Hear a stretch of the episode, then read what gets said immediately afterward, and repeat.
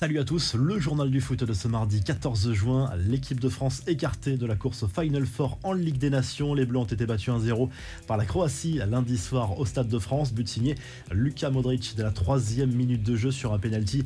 C'est vrai, généreux accordé aux Croates. C'est la première fois depuis 24 matchs que l'équipe de France ne marque pas dans une rencontre. Dans ce groupe, ce sont les Danois qui sont en tête avec 9 points après une victoire 2-0 contre l'Autriche. La Croatie est encore en course pour aller chercher cette première place après cette euh, victoire au Stade de France. Alors faut-il s'inquiéter pour cette équipe de France à 5 mois de la Coupe du Monde au Qatar ou au contraire faut-il relativiser ce rassemblement mal placé après une saison éreintante pour euh, les joueurs et euh, surtout pour les grandes nations européennes comme l'équipe de France, l'Angleterre a aussi des difficultés.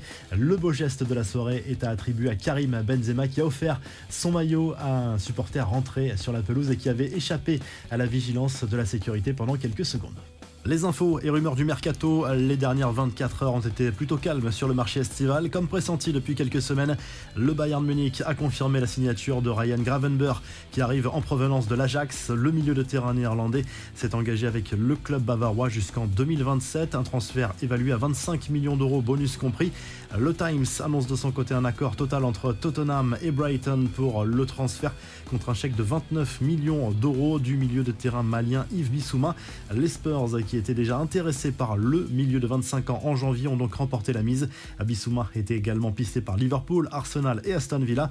Giorgio Chiellini, lui, s'est engagé avec le Los Angeles Football Club. Le défenseur italien s'offre un nouveau défi en Major League Soccer après avoir passé 17 saisons avec la Juve.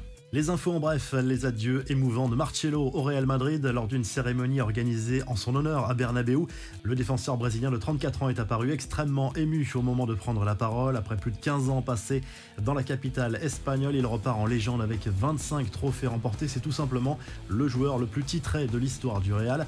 L'Australie valide son billet pour la Coupe du Monde. Un ticket décroché à l'issue de la séance des tirs au but lundi soir contre le Pérou. Le héros du match se nomme Andrew Redmayne, remplaçant au coup d'envoi de ce barrage intercontinental. Il est entré en jeu spécialement pour la séance des tirs au but et a arrêté deux pénalties péruviens. Sa marque de fabrique, c'est cette danse effectuée sur sa ligne sur chacune des tentatives adverses. L'Australie, qui sera d'ailleurs le premier adversaire des Bleus au Qatar le 21 novembre, c'est un bon souvenir pour les Français qui avaient déjà défié les Australiens lors du mondial en Russie, lors du premier match également. Il ne reste plus qu'un billet à distribuer. Le Costa Rica et la Nouvelle-Zélande s'affrontent ce mardi dans l'autre barrage intercontinental. L'IFAB, l'organisme garant des règles du jeu dans le football, définitivement la règle des 5 changements par match. L'évaluation de la détection semi-automatique des hors-jeux que la FIFA envisage d'utiliser pendant la Coupe du Monde continue et les premiers tests sont visiblement concluants. Cette technologie s'appuie sur des caméras spécifiques qui donnent la position exacte des joueurs sur le terrain, offrant aux arbitres des informations précises en quelques secondes seulement. Enfin, comme souvent à cette saison, les futurs maillots des grands clubs fuitent sur les réseaux sociaux. Plusieurs clichés circulent depuis quelques heures sur le futur maillot de l'Olympique de Marseille pour la saison 2022-2023. Cette tunique à domicile est bien sûr majoritairement blanche avec un bleu plus foncé sur le col, les manches, le sponsor maillot et le logo du club. La revue de presse bouillie de football, c'est le titre du journal L'équipe. Ce mardi, au lendemain de la défaite de l'équipe de France contre la Croatie en Ligue des Nations, à 4 matchs, 0 victoire pour les champions du monde.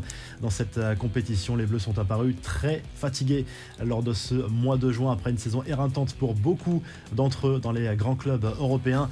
En Espagne, le journal Sport se penche sur l'avenir de Gérard Piquet. Xavi, l'entraîneur Blaugrana, lui aurait indiqué qu'il ne comptait plus sur lui pour la saison prochaine et l'aurait même invité à mettre les voiles lors mercato estival. Et en Italie, la Gazette dello Sport se penche là aussi sur le mercato. Tout serait bouclé pour l'arrivée de Paolo Dybala à l'Inter Milan avec un contrat de 4 ans à la clé. La Juve, de son côté, relance la piste Luis Suarez qui est arrivé en fin de contrat avec l'Atlético Madrid. Si le journal du foot vous a plu, n'hésitez pas à liker, à vous abonner pour nous retrouver très vite pour un nouveau journal du foot.